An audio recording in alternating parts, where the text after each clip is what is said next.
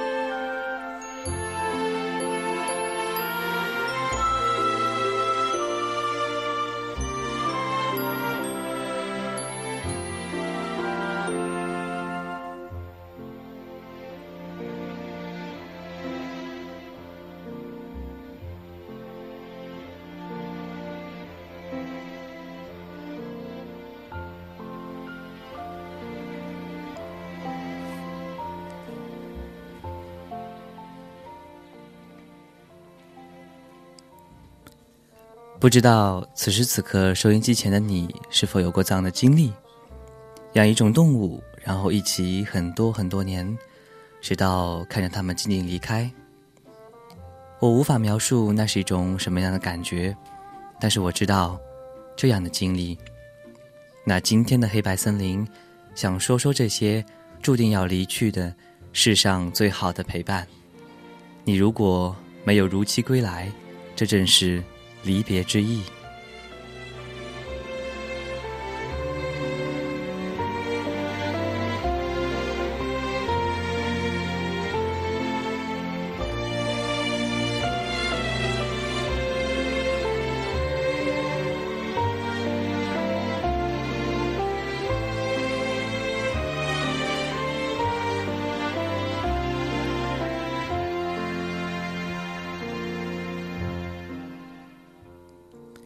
北京时间二十点三十三分，这里是由七杰为大家主播的黑白森林。那今天的黑白森林，让我们来一起聆听一个关于小豆子的一个故事。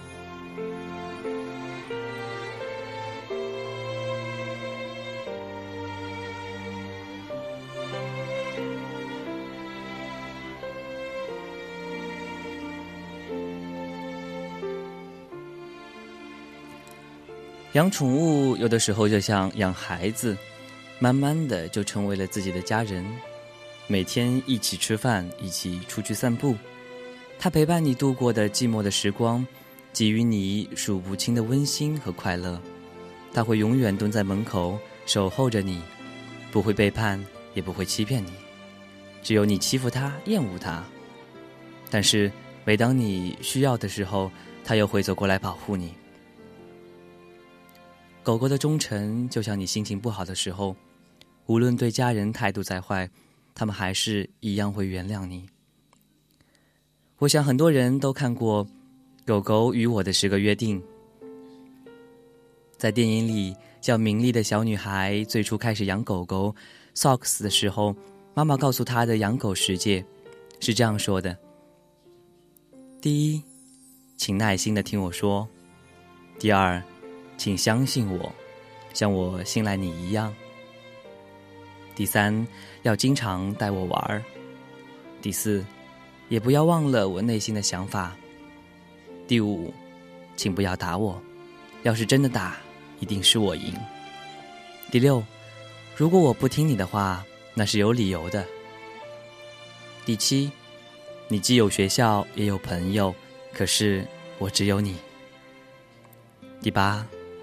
当我老了的时候，请好好的对待我。第九，我只能活十年左右，所以请好好珍惜我们在一起的时间。第十，我不会忘记跟你生活过的时间。当我死去的时候，拜托你，请守候在我身边。我想这部电影看哭了太多人，大概是因为他把人与动物之间的情感。刻画的太过细腻，让人一个不经意，便泪如雨下了吧。那么今天要讲的这个故事，也和狗狗有关。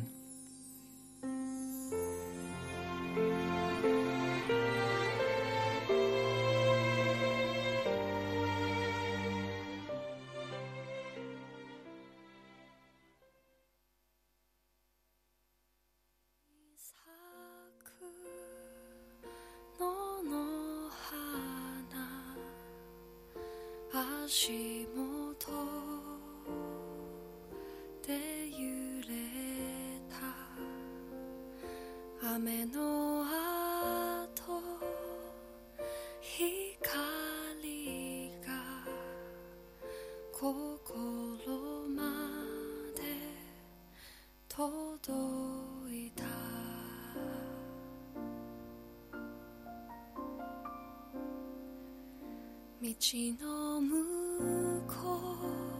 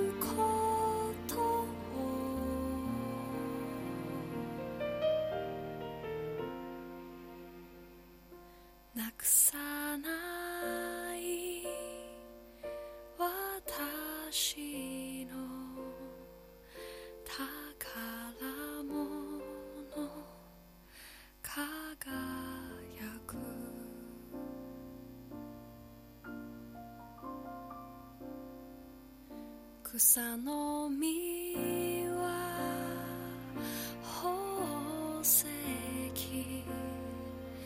夢見る力を木漏れ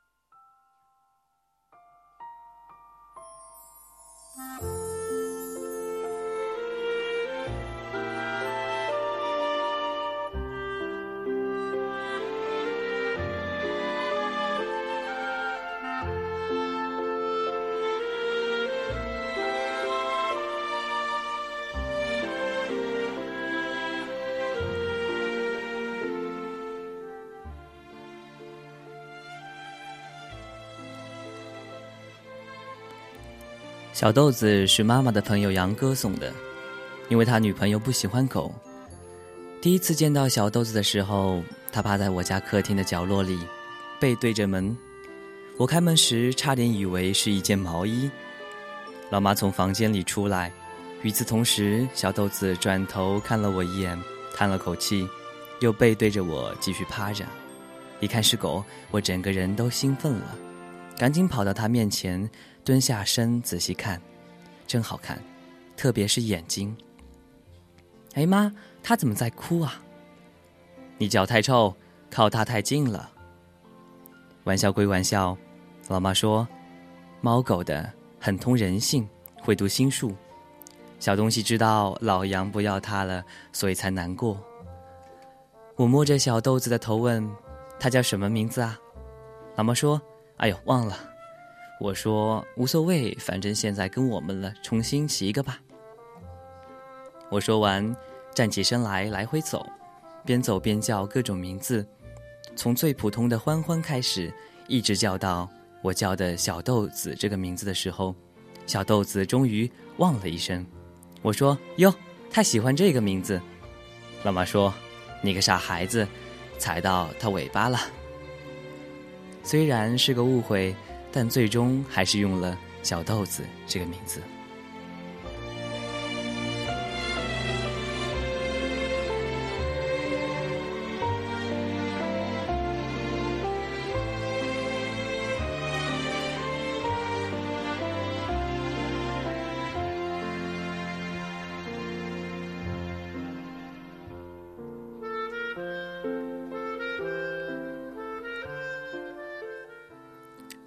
小豆子来的第二天，我就发现他有个很好的习惯，就算是憋死了，也不会在家里随地大小便。那天早上我还没起床，就听见他在客厅里一直呜呜的叫唤，我以为他又思念杨哥了，起床去看他。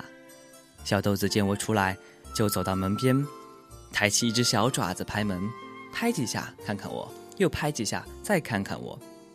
我不知道他要表达什么，就打开了门。他一下子冲了出去，我赶紧跟上。他跑到一个脚边停下，一大滩尿在他身下渐渐散开，目测半瓶啤酒的量，一点都不夸张。尿完，他回头看了看我，和我对视数秒后，忽然一个转身绝尘而去。我一边叫他的名字，一边追，一直追到大马路上。托车流的福，我总算抓住了他。因为还没有准备狗绳，所以我只能抱着它走回家。到家门口才发现，因为走得太急，忘了带钥匙，于是只好又抱着它去我家饭店。幸好饭店距离我家也只有十分钟的路程。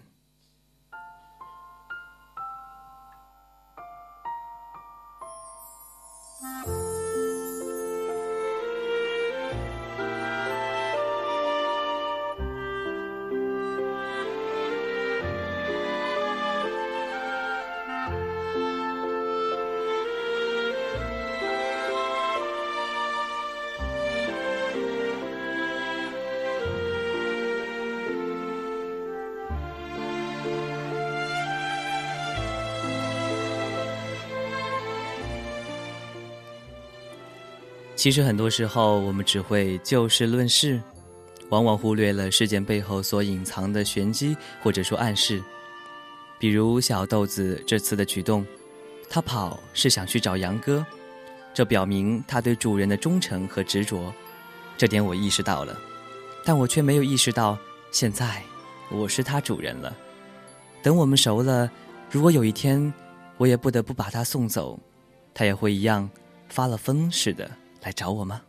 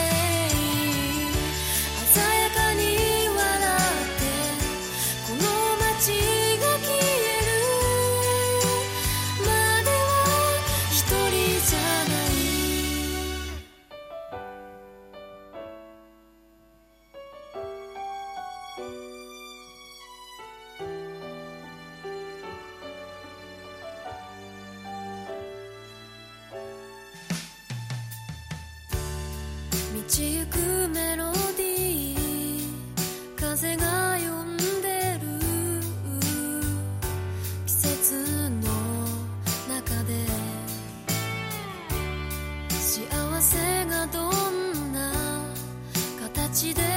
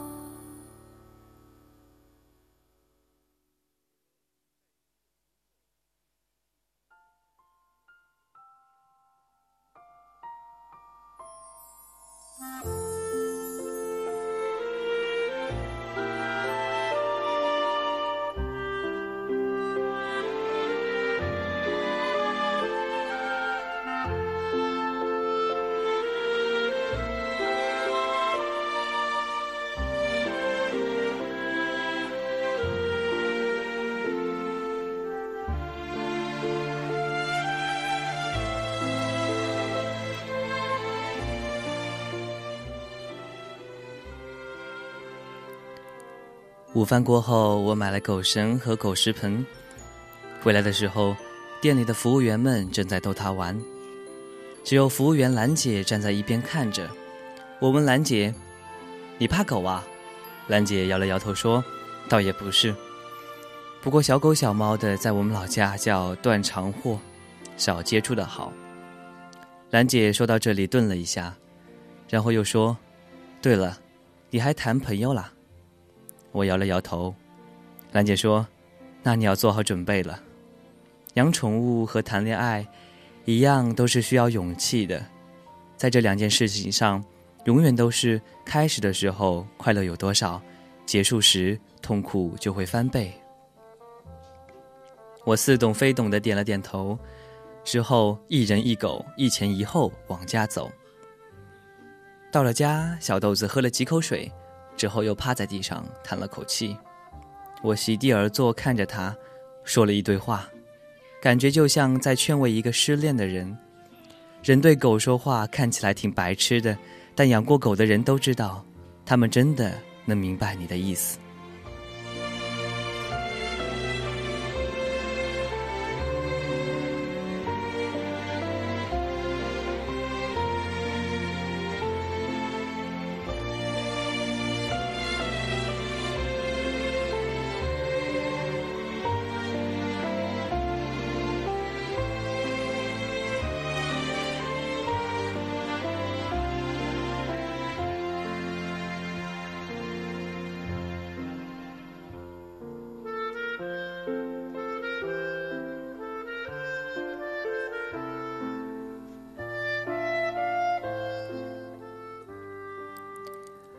相处了大约一个月，从小豆子企图出逃的次数来判断，他应该是接受我这个新主人了。他开始习惯了在我玩电脑的时候趴在我脚边，他开始习惯了每天早晨坐在我床头的地上不声不响的等我醒来。他开始习惯了我摸着他的头才能够入睡。他开始习惯了每天晚饭后把狗绳叼在我面前，然后一脸期待地看着我，带着出去散步。很多时候，习惯是属于彼此的。他习惯了有我，我也习惯了有他。我出去的时候，他会思念我，但他不会打电话，不会给传呼机留言，憋了一肚子的话想说，唯有在我进门的那一瞬间，飞奔过来，不停地摇着尾巴，然后用眼神告诉我：“怎么才回来呀？想死你了，旺。”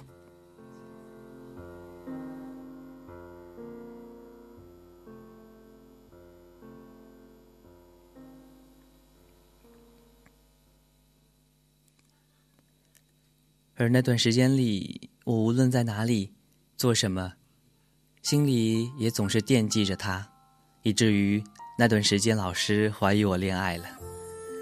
关于我和小豆子之间的趣事，我可以说很多很多，说到你睡着，但是我还是选择不说的好，以免您也会爱上这个不懂事的小家伙。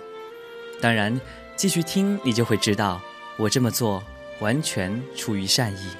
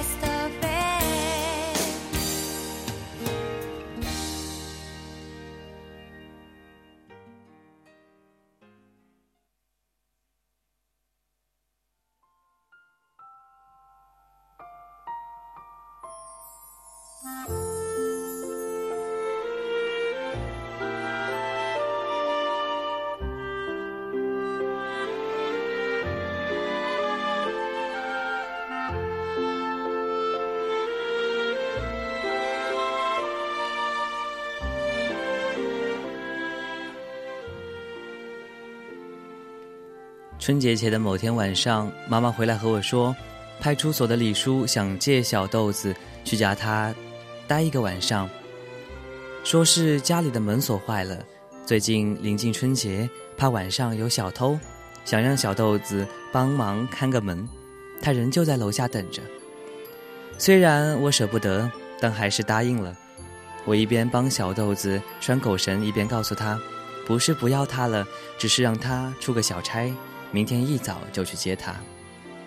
小豆子看着我一声不吭，乖乖的配合我套上了狗绳，然后跟着我下楼，被李叔牵走了。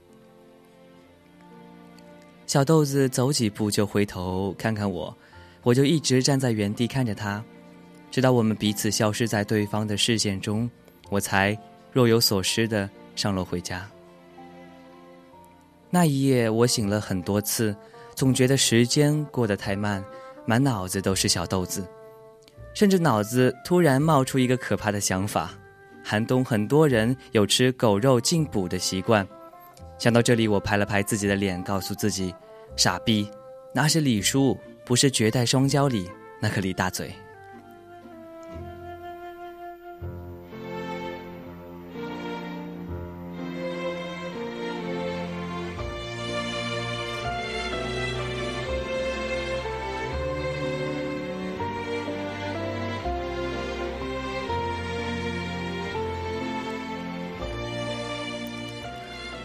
于是我强迫自己去想一些美好的场景，比如春暖花开的时候，带着他去植物园的草地上撒泼打滚；等到夏天，就带他去玄武湖，围着湖跑到湿透全身；当秋天枫叶红了的时候，带他去霞西山转转，让他知道有一种人类叫做和尚。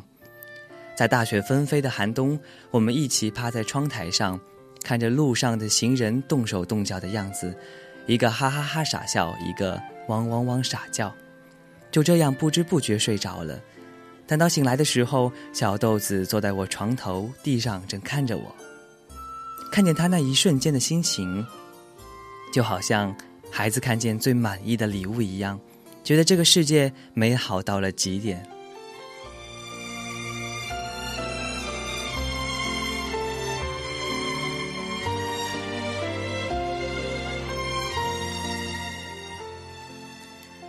转眼春暖花开，我如愿带着小豆子去了植物园，一人一狗整整疯了一下午，两个人都累成了狗样。之后，小豆子又陪我一起熬过了高三的冲刺阶段，我终于迎来了期盼已久的暑假，一个完全没有任何精神负担的暑假。可惜，我还没来得及带他去玄武湖奔跑，整个小区就掀起了打狗风波。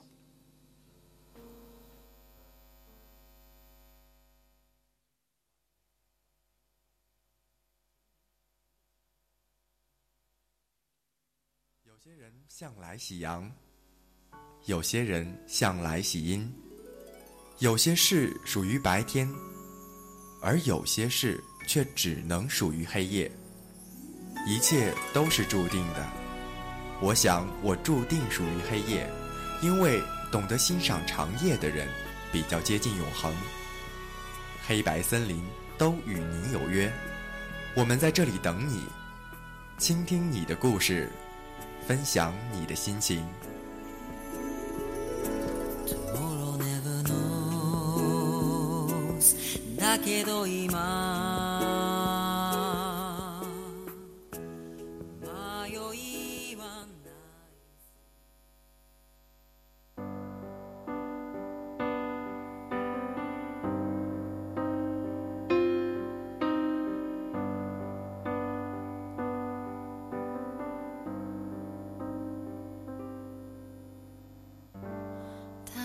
字又出现在我们对话之中，就在我相信你早已将他遗忘的时候，那瞬间所有记忆回到脑海中，当初他才是你情所独钟。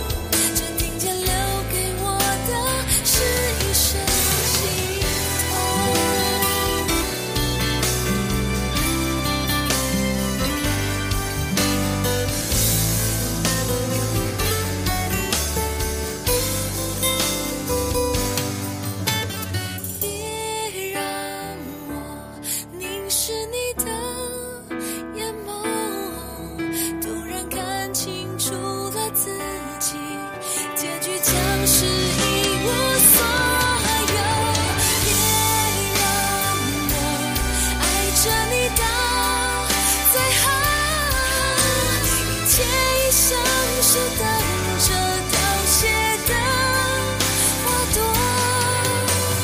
别让我看着你的笑容，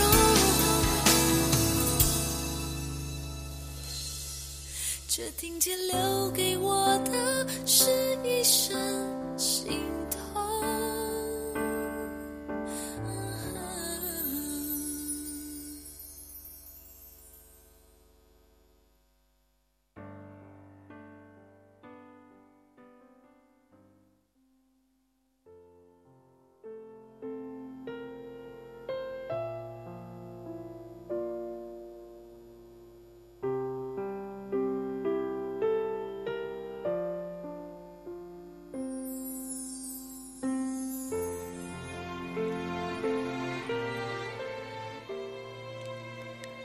李叔常去我家饭店吃饭，所以他提前通知老妈要看好小豆子。说到小豆子，他还提起之前借小豆子那晚，家里真的遭了贼，多亏小豆子大叫吓跑了贼，也叫醒了他。他说：“这次也算报个恩吧，这么好的小狗要是被打死了，那真是作孽了。”那段时间我刚巧约了朋友去外地玩几天。老妈也有事要去外地，店里的配菜师傅说可以放在他郊区的亲戚家养几天。他亲戚家里原本就养着狗，肯定不会亏待小豆子。我和老妈一合计，也只能如此了。配菜师傅的亲亲戚来接小豆子的时候，我已经出发了。我临出门前，小豆子还在睡，听到我的声音，一下起身看着我。见我要开门，就赶紧跑去拿狗绳。我摸着他的头，告诉他我要出去几天，今天会有人来接他。等过几天我回来就去接他。小豆子松开嘴里的狗绳，对着我汪了一声，然后趴下看着我，叹了口气。我笑着抱了抱他，亲了下他的头，然后出门了。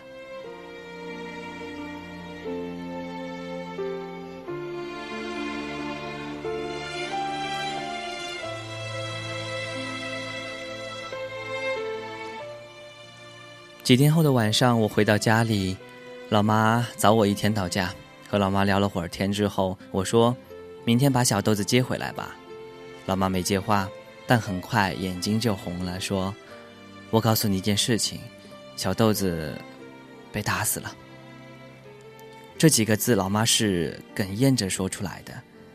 一瞬间，我眼前所有的东西都只是形状而已，感觉大脑突然不运转了。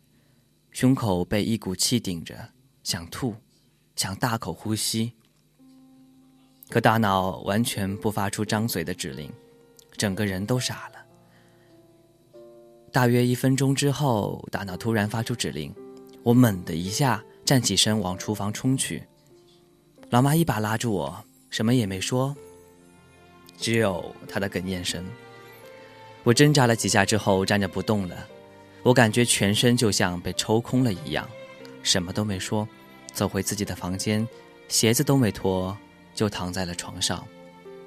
我已经忘记了那晚，我后来是怎么睡着的。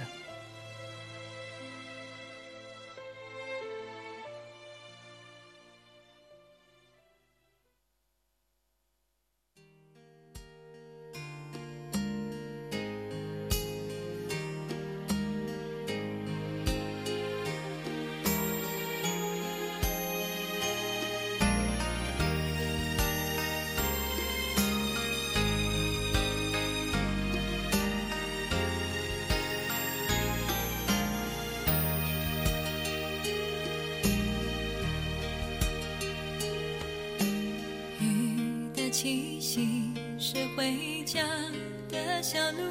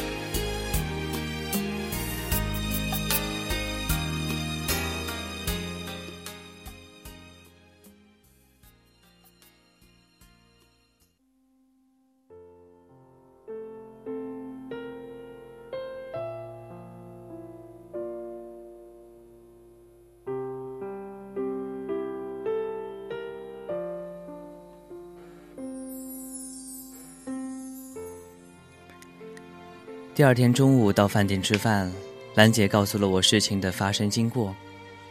送走小豆子的第三天下午，小豆子就跑回来了，因为前几天下过阵雨，所以他全身脏兮兮的，眼看就要跑到饭店门口了，遇上了打狗队。带头的就是李叔，因为认识李叔，小豆子没有跑，所以被打狗队抓住了。之后，小豆子挣扎，被几个人用带钉子的木棍给敲死了。兰姐说，小豆子应该是先回过家，没等到我们才跑到饭店来的。之后，对门邻居证实了小豆子的确回来过，在门口坐了一会儿，还用小爪子拍过门。邻居曾经想让小豆子去他家待一会儿，小豆子没进去，因为通常雨天外出回来，我们都会把他的小爪子擦干净，才让他进门。他只是在家门口坐了一会儿，又跑去饭店了。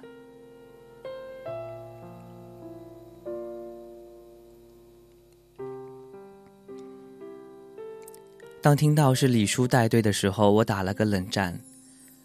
这句话远胜过我看过的任何一部恐怖片。天冷不算冷，心寒才是寒。几天后的一个晚上，我去店里吃晚饭，兰姐告诉，兰兰姐告诉我，李叔和老妈在包间里。我二话不说走进包间，李叔看我进来，表情有些尴尬。老妈说。李叔是为了小豆子的事情来的，你先坐下来听李叔说。我瞪着李叔，全身一直在发抖，两手捏成拳头，不知道什么时候就会失控。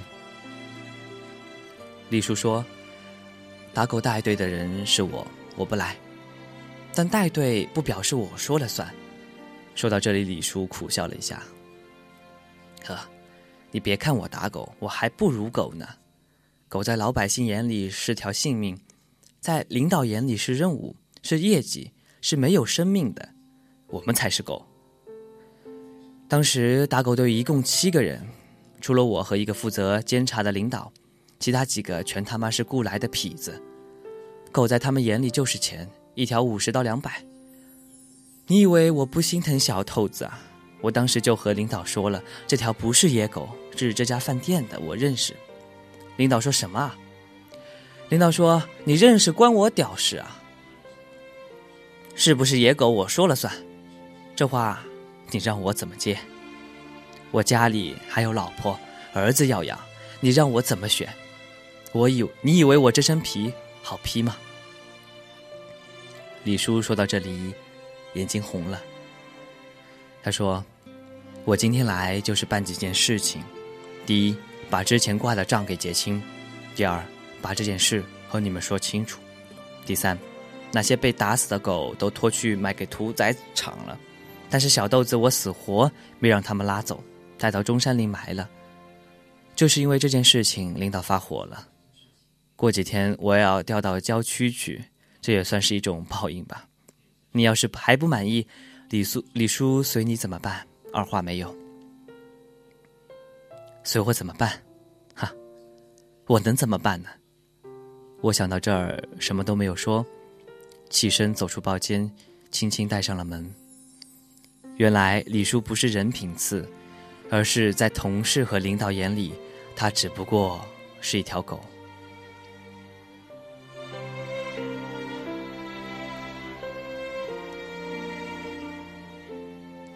晚上躺在床上，一边听着歌，一边回想着和小豆子相处的那段时光。当听到张学友的《相信他，关心他》时，突然一下子明白了兰姐说过的话：养宠物和谈恋爱一样，都是需要勇气的。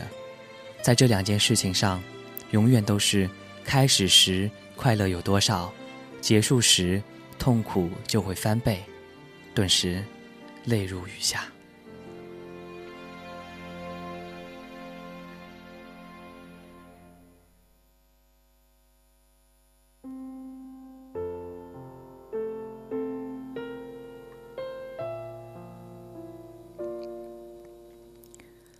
当然，这不是发生在我身上的故事，但是看到这个故事的时候，却觉得心头一颤。我开始觉得，所有的生命都因为活着而难能可贵起来，因为生命太脆弱了。而好多次，我不愿养一只狗，或者是别的什么动物，也是因为无法想象它们离去时候的样子。这些小可爱生来仿佛就是为了陪伴，他们陪你走过了每一段美好或者悲伤的时光，然后。当你最最习惯它存在的时候，突然之间消失了。不论是名利的 Scots，还是忠犬八公，还是上文里的小豆子，他们都是这个世界上最好的天使。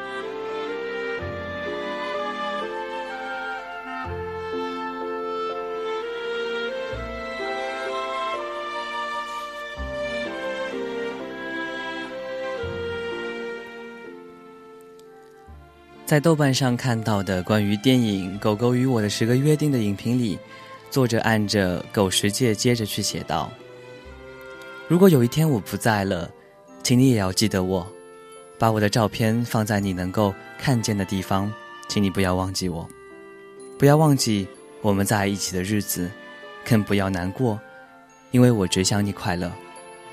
最后，请你记得，我也爱你。我想。”这大概也是每一只狗狗，或者说是所有通人性的宠物，想说却又无法表达的言语吧。北岛的那句诗，所有人都耳熟能详，但今天我想把这句诗送给那些已经在天堂的灵魂。你没有如期归来，这正是离别的意义。可是，如果可以选择，我宁愿不要这种离别的意义。当然，最好是我回家打开门，你一下子冲到我面前，使劲对我摇尾巴。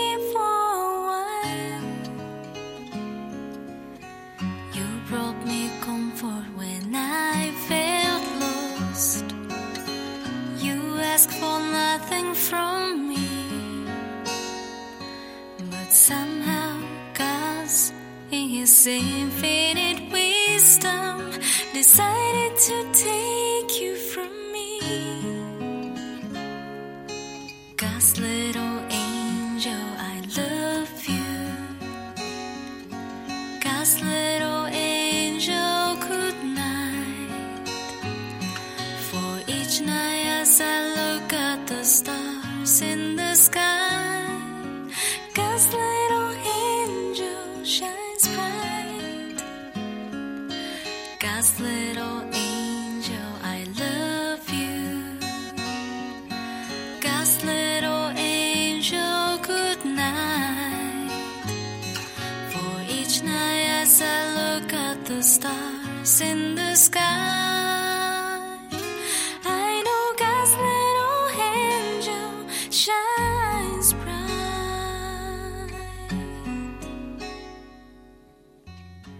北京时间二十一点三十三分，今天的黑白森林又要结束了。感谢我们此时此刻坐在外间的编辑徐叶倩同学，也感谢收听这次节目的朋友们。我是齐杰，我们下期再见，拜拜。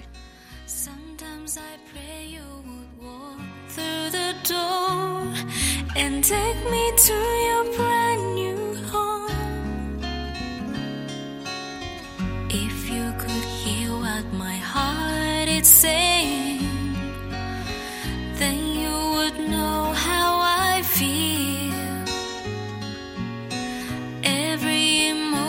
I hold deep inside cannot replace what was real.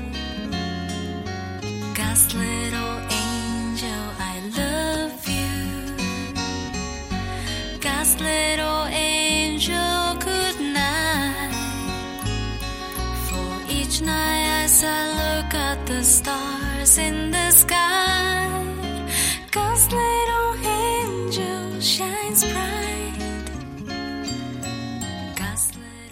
各位听众，FM 九十五点二浙江师范大学校园之声全天播音到此结束，感谢您的收听，愿您明天更精彩，晚安。